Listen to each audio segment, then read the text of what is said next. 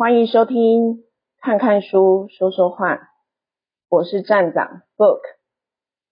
今天我要和大家分享的这一本书是二零一八年四月由远见天下文化出版的《我在家，我创业》，作者是凯若。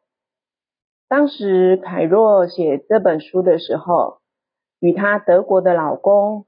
还有青春期的女儿，以及活泼好动的三岁儿子，一家四口正旅居到德国汉堡。凯若除了是两个孩子的妈之外，也是多元创业者，还具有讲师跟作家的身份。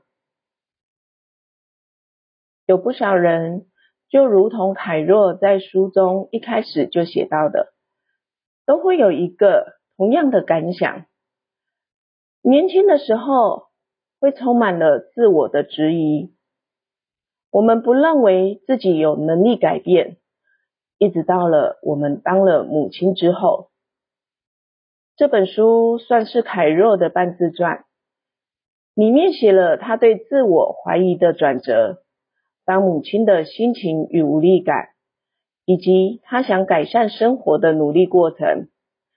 还有他对自我醒思与改变的经过。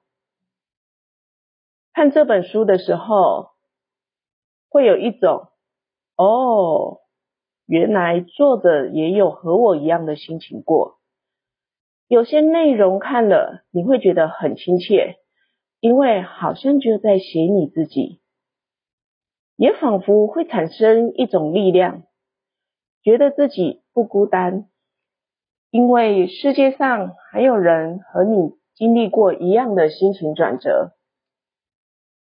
现在我来分享一下书里让我看了觉有觉得很有感的地方。在这本书的一开始，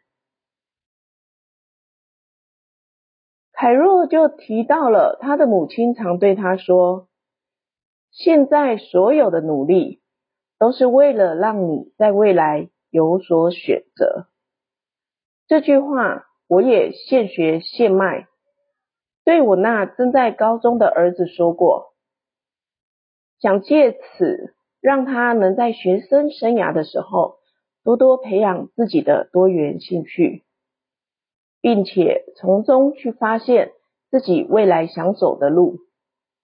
我想这是很多当妈妈的人都会对孩子们说的。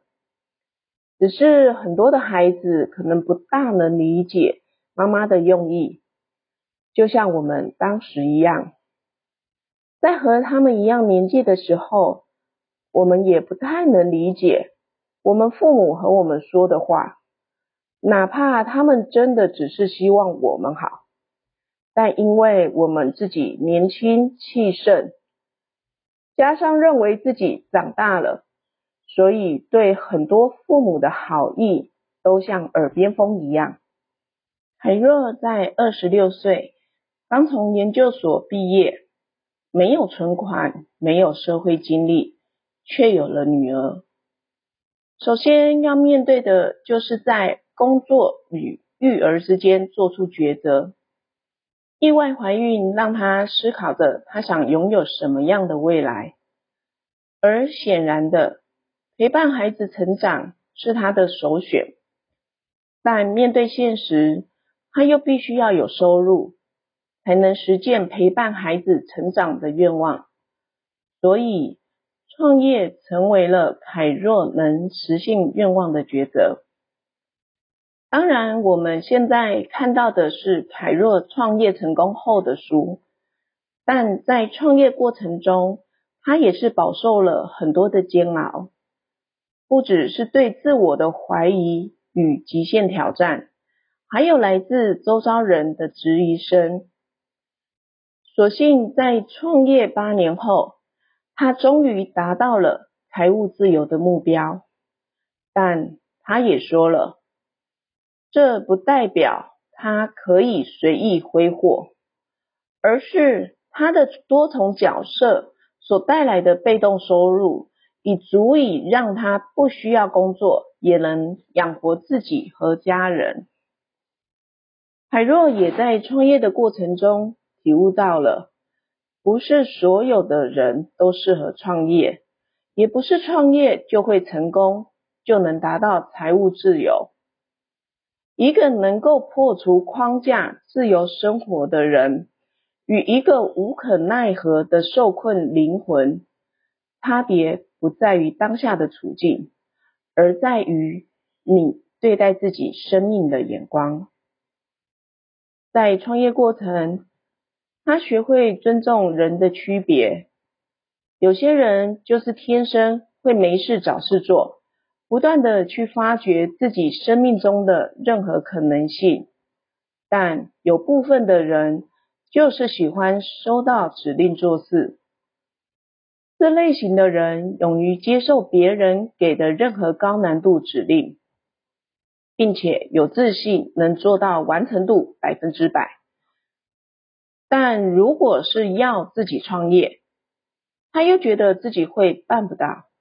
所以海若总结出：世界上本来就兵多将少，别误把精兵当成了将领。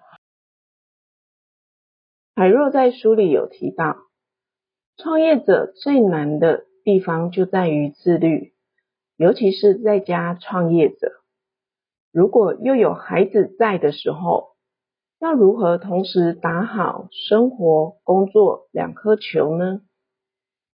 海若在成立婚顾公司的时候，他就每天在问自己，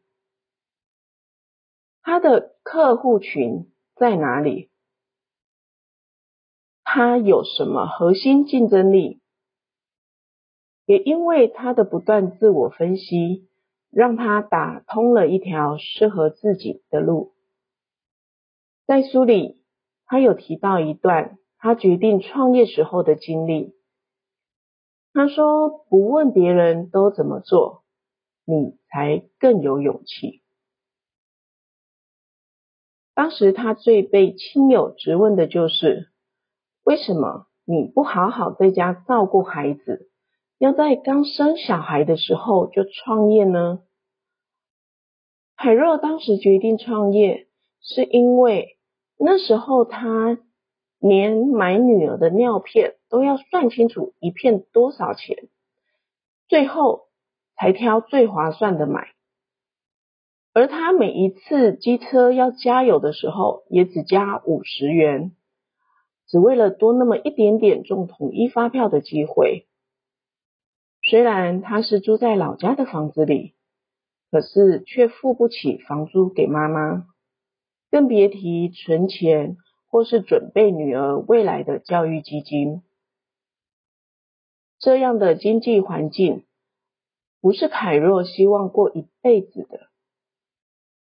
他认为创业虽然有风险，但不尝试就是零。所以就在他算好最低成本的方式下，大胆踏出了第一步。当时他所有的创业成本加起来，也不到台币五万元。所以他也提到了，如果当时他要问别人都怎么做，那么他肯定就不会尝试创业了。凯若在书中。也提到了他在创业过程中所面临到的各种心情转折与解决事情的思考方式。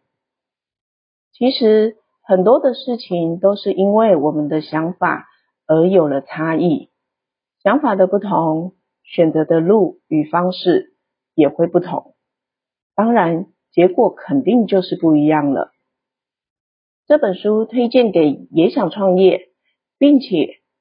在家庭、孩子、创业间迷茫的人参考，有时候你的一个转念，或许人生就此不同了。这本我在家我创业分享给大家，谢谢大家今天的收听。本期节目的相关资料都在节目的资讯栏里，也可以搜寻 FB 看看书说说话的粉丝专业。